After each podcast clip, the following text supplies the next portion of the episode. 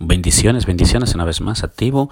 Otro tema que quiero compartirte con, que quiero compartirte desde mi corazón es algo que está realmente afectando la mentalidad y la idea social de mm, todos los hombres y mujeres ahora mismo.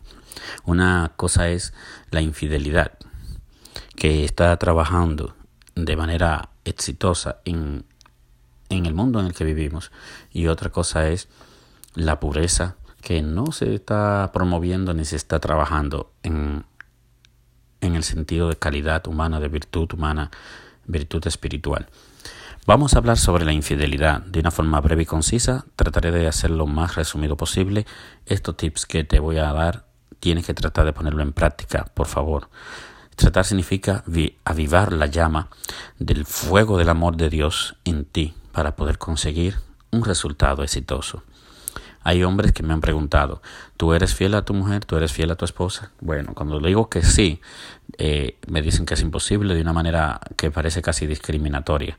Se enfadan, se molestan, porque es que no es posible que eso sea pues algo eh, que se pueda realmente como comprender desde la óptica humana. Ser fiel hoy día.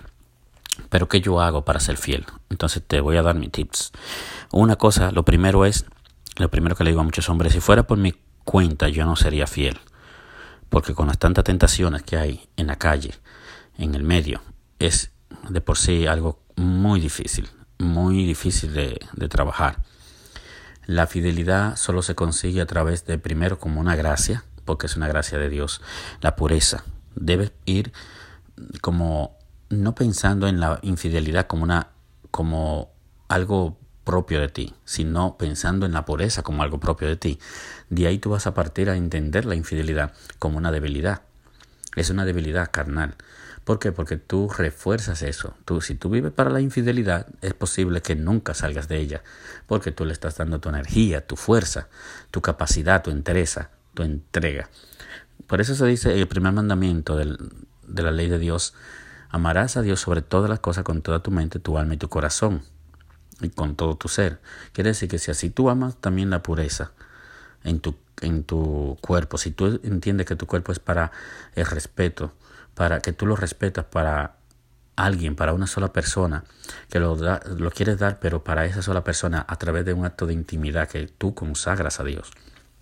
Entonces, ahí ya tú estás comenzando a enfocar tu mente, a trabajar tu mente en un solo eh, ángulo de tu vida. No quieres eh, tratar de acabar con el mundo, con todas las personas que te rodean, las mujeres a los hombres, los hombres a las mujeres. No, tú no quieres estar con tantas parejas a la vez, sino que quieres solamente una en especial. Porque así como Dios nos ama a cada uno en particular, a pesar de que somos mil millones y millones en el mundo, aún así Dios nos ama a cada uno de nosotros por lo que, por el esfuerzo que hacemos para conseguir dar frutos. Ese es, ese es el, realmente el amor que Dios quiere que nosotros trabajemos en nosotros para así poder conectarse con nosotros a través de medios como la oración, la meditación o las obras de caridad. Tú tienes que trabajar enfocándote en lo que es positivo de ti. Si tú trabajas la infidelidad, se te va a hacer muy difícil. Si tú no consideras que la infidelidad es un problema, también se te hará difícil.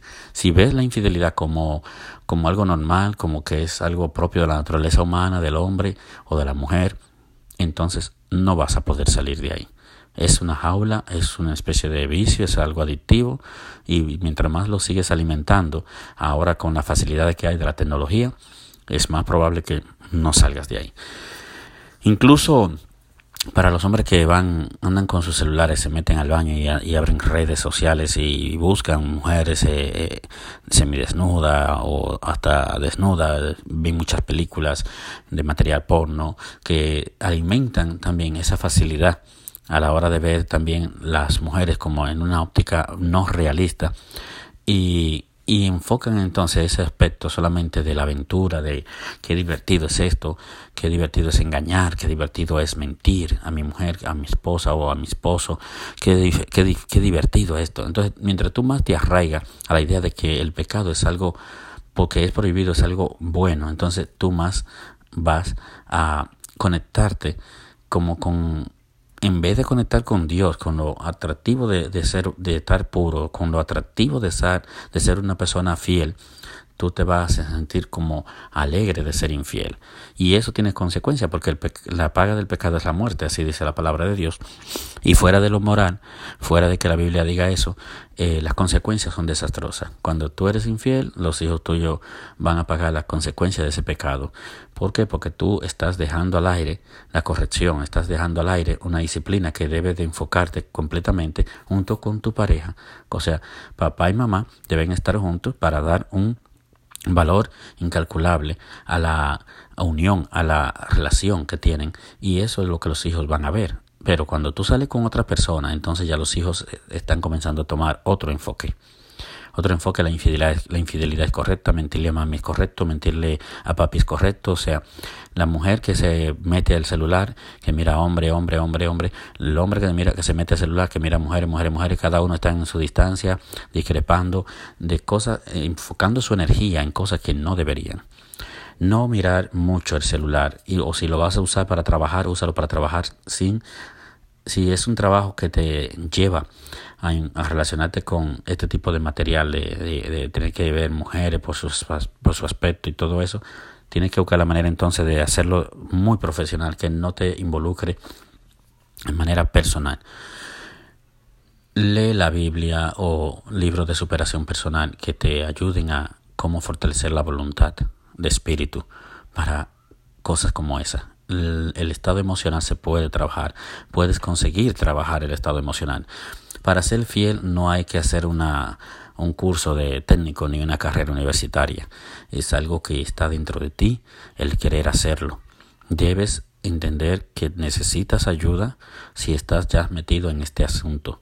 Necesitas ayuda porque los resultados, como te estoy diciendo, de cada cosa mala es catastrófico, es la destrucción familiar, es la, la, la posible creación de, un, de monstruos, de niños o, jóvenes que ven eso en los padres y pueden convertirse hasta en terroristas, personas violentas, personas que van a atracar, personas que van a maltratar mujeres, mujeres que van a maltratar hombres, que van a jugar con ellos.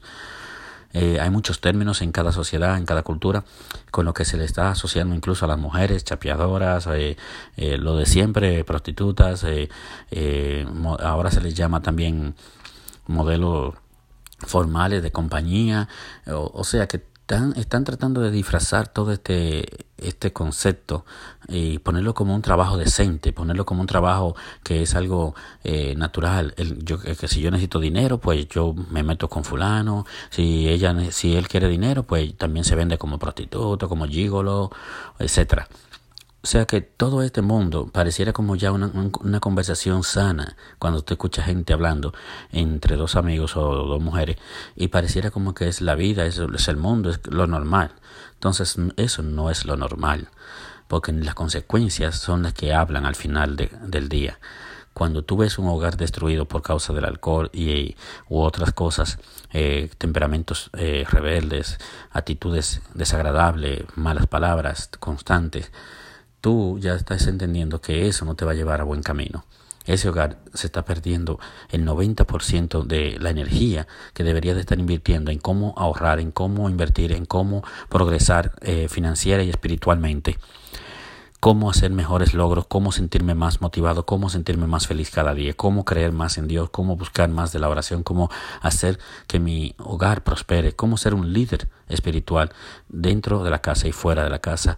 Entonces, cómo ser un buen padre, un mejor esposo. O sea, todo esto es lo que tenemos que trabajar. Dentro de esto es lo que nos tenemos que enfocar.